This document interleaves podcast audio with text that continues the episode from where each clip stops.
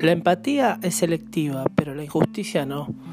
Esta es una frase que hemos repetido varias veces, porque creemos que el ser humano tiende a sentir empatía por determinadas situaciones, personas, animales, incluso ecosistemas diferentes.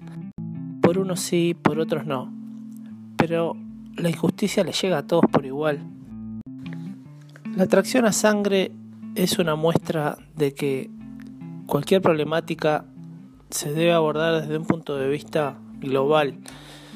No es simplemente eh, decir, bueno, se prohíba eh, la, el uso de animales para el trabajo con un proyecto de ley y punto. Hay todo un contexto que viene de muchísimos años que es necesario también tener en cuenta para para que el problema se solucione de raíz. Y en este contexto es que la atracción a sangre viene vinculada a, a, un tema bastante histórico que es la desigualdad social. En general la atracción a sangre viene eh, de los sectores más pobres de, de, la sociedad, ¿verdad? De sectores en los que, en los que históricamente se, se ha postergado, que personas que durante generaciones han, han trabajado de, de, las obras de lo que la sociedad deja, eh, que a nuestro parecer es un trabajo importantísimo porque el clasificador lo que hace es darle valor a algo que, que creíamos muerto o que creíamos en desuso darle utilidad a los, a los desechos, creo que en este contexto de, de, emergencia climática en la que vivimos es súper importante y diría hasta vital. La Facultad de Ciencias junto a la Intendencia de Montevideo han realizado varios censos en el 2011 y 2018 donde se han arrojado varios datos. Se calcula que hay aproximadamente 9.000 clasificadores. 80% de ellos son varones, el 37% usa carro con caballo, el 22% usan bicicleta, el 20% carros a mano, el 62,3% vive en asentamientos, el 74% no han terminado la escuela y el 14,2% el liceo y un 11,2% fueron al auto. Estos son datos bastante, bastante crudos que nos dan cuenta de lo que de lo que ocurre en torno a la atracción a sangre. En el año 1990 se prohíbe la circulación de carros por la Rambla, 18 de julio, Avenida Libertador, Avenida Italia, Agraciada, General Flores, 8 de octubre, entre las 5 a.m. y las 20 horas. En el año 2014 se prohíbe también dentro de Ciudad Vieja, Centro y Cordón. Sin lugar a dudas, la atracción a sangre viene vinculada a la desigualdad social, a un sector de la, de la sociedad que, que sigue estando excluida y que lo ha estado durante décadas y generaciones. Y acá donde volvemos a, la frase que dijimos al principio, ¿no? que, que la, la empatía es selectiva pero la injusticia no. Porque en realidad los seres humanos tendemos a tener un pensamiento binario de buenos y malos, de blanco y negro. Y, y, muchas veces con respecto a la atracción a sangre sucede que hay sectores que, defienden una parte, otros sectores defienden otra, digamos, eh, animalistas defienden a los caballos eh, y después otros grupos de personas vinculados a, a, sectores que eh, de la política o de, la militancia social donde se defiende eh, la, la atracción a sangre como algo, como un derecho de, los sectores más vulnerables. Los que creen que eh, no habría que intervenir. El tema es que muchas veces cuesta conciliar las dos injusticias digamos, las dos problemáticas. Tenemos por un lado las personas que son empujadas a, sobrevivir, a, utilizar los medios con los que durante décadas han, utilizado, que, son los animales. Lamentablemente desde hace siglos se vienen utilizando los animales para trabajo y para un montón de, actividades. Y, cuando ocurre esto es muy difícil eh, quitar eh, del imaginario social la idea de que el animal no es una herramienta. Eso por un lado, que si bien eh, es algo que, todos queremos que se erradique, esa idea ¿no? de, utilitarismo de los animales, también es verdad que eh, muchas veces los procesos no se cumplen con, con, la urgencia que nosotros quisiéramos, ni son tan simples como nuestra mente intenta hacernos creer no alcanza con repudiar, no alcanza con, simplemente llenar las redes de, frases como esa gente hace esto, esa gente lo otro. Mm, no es, no es un camino que, deberíamos de transitar si tenemos en cuenta que la, la situación en la que están viviendo estas familias también los empuja a, a sobrevivir y a no tener opciones tampoco, ¿verdad? Este, por supuesto que las hay, pero también hay que entender la situación y tratar de, poner en contexto todo lo que rodea a, la actividad de la atracción a sangre. La otra pata de, esta situación es la, la, vida que están llevando estos caballos. Todos sabemos que un caballo necesita este, un terreno bastante amplio para, también como lo dice la normativa, ¿verdad? De, dedicóse que, que, para tener un caballo se necesita determinada cantidad de, de predio para poder para que el animal eh, viva eh, a sus anchas digamos. Em, y bueno en la mayoría de los casos esto no se cumple. Bueno no solo eso sino que además este, generalmente en, el entorno que están rodeados. Eh, muchas veces hay desechos de, bueno, restos de, chapas, de, cosas, este, restos de basura y de, un montón de cosas que los caballos este, generalmente al, al, venir este, pasando días mal alimentados, etcétera, Ojo que también no es todo, no es, no es en, todos los casos, y hay, hay personas que los alimentan con ración, etcétera pero en cuanto a nuestra experiencia, lo que hemos visto, generalmente los caballos este, se los sueltan los pocos terrenos que hay con, pasto para que vayan a pastar.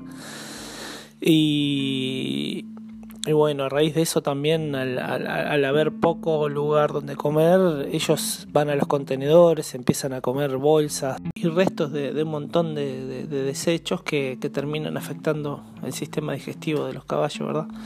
Eh, a raíz de eso también muchos mueren de cólico, ¿verdad? falta de atención también.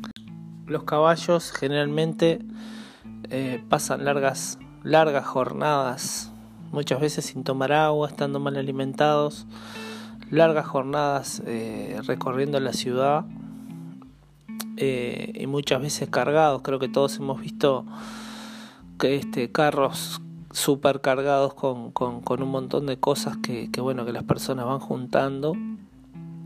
Eh, y, generalmente también los recorridos son súper extensos, a veces salen desde una punta de la ciudad hasta la otra, van y vuelven varias veces al día, sumado a que también se ha generado un, un entorno donde hay personas que por fuera de los, de, o sea que no son recicladores, pero que empiezan como un negocio donde alquilan los carros y los caballos, eh, o solo los caballos también, eh, donde hacen que, estos animales a veces pasen 24 horas eh, trabajando. entonces la situación se, se torna bastante incontrolable teniendo en cuenta que además este, hemos visto estas yeguas preñadas que trabajando, tirando un carro, este, potrillos muy jóvenes también, que eso, eso les afecta muchísimo. Eh, eh, y bueno, también animales longevos, muy viejitos, que, que, la verdad que, ya tendrían que estar eh, dedicados a descansar un poco y no, y no tenerlos en ese estado.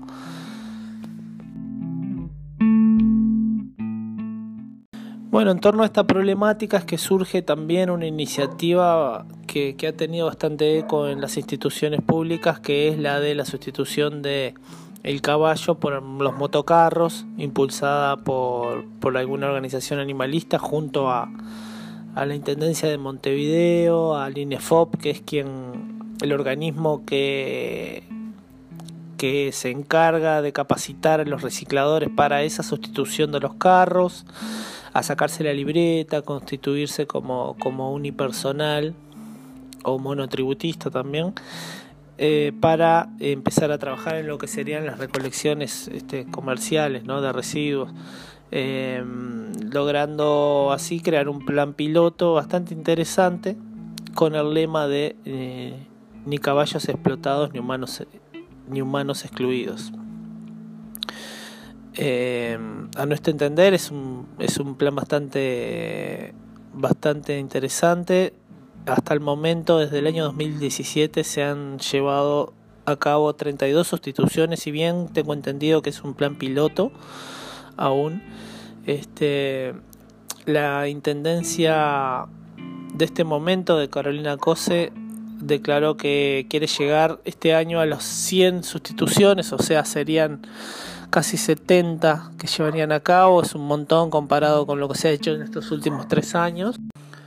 Bueno, este es un proyecto que, es bastante interesante, el tema que se ha chocado con la burocracia, ¿verdad? Y, también eh, estas personas al, quedar como empleadas de la Intendencia de Montevideo, como quien dice, genera, todo este, este trámite genera también una carga importante para la Intendencia, que seguramente eso hace que, que, termina siendo una traba, ¿verdad? Este, y no tenga la agilidad que por ahí queremos. También es cierto que es un, es un tema bastante complejo, que, lleva su tiempo, es un, es un cambio que, que intenta eh, transformar una situación que viene de décadas eh, y no es fácil, pero a nuestro entender tiene eh, yo creo que los, clasificadores están súper entusiasmados con, con, con, con, la propuesta y con, con intentar salir de esa situación y lograr un avance en su, en su vida, en su situación familiar también, en, su contexto. Este, y, y, por ese lado creo que estaría bueno buscar alguna alternativa más ágil a la cuestión pero bueno, es un tema que se está, está ya sobre la mesa, está planteado, está en proceso en varias partes del mundo. En Latinoamérica hace muy poco se logró la ley para prohibir la atracción animal. Y, este, y bueno, en Uruguay también se sigue el proceso, se, se, se intentará agilizar también por otros medios, por parte de otras organizaciones que también venimos trabajando eh, para erradicar este problema.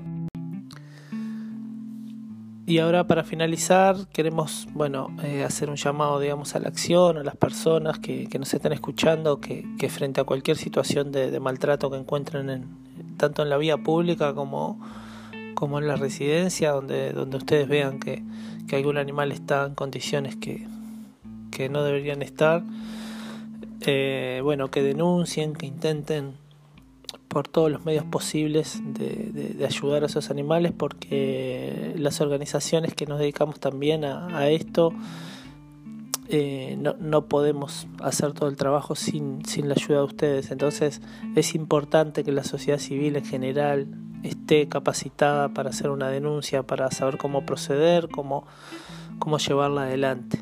Nosotros en nuestro feed de Instagram tenemos eh, varias publicaciones donde donde contamos eh, de manera clara cómo, cómo realizar las denuncias, que si bien no hay un protocolo de denuncia, sí hay algunos pasos que es importante llevar adelante para, para que sea efectiva. Así que bueno, eh, en, en, próximos podcasts seguramente estaremos tratando estos temas de cómo hacer una denuncia de, maltrato, de, y de cualquier situación que vulnere los derechos de los demás animales, en este caso de los caballos, pero también esto va a servir para, para otras situaciones que, que, puedan ocurrir con otros animales también. Esperamos que este episodio les haya servido para, para reflexionar sobre este tema. Recuerden seguirnos en las redes sociales, suscribirse al podcast. Recuerden que todos los martes vamos a estar hablando sobre diferentes temas relacionados a las industrias en generales o también deportes que en los que se utilizan animales. Pueden compartir, pueden hacerle llegar esto a, todas las personas que crean conveniente para que se difunda el tema de los caballos, que, es un tema bastante poco con poca recepción. Pueden dejarnos sus comentarios también en, en, en cualquiera de nuestras redes, incluso aquí en, en, el podcast, que nosotros lo leeremos con gusto. Y bueno, pasen también por YouTube, donde van a tener varios videos que iremos subiendo, también los episodios para, para compartir en las redes sociales. Les mandamos un saludo, gracias por escucharnos y, y sigamos ayudando a los animales que nos necesitan.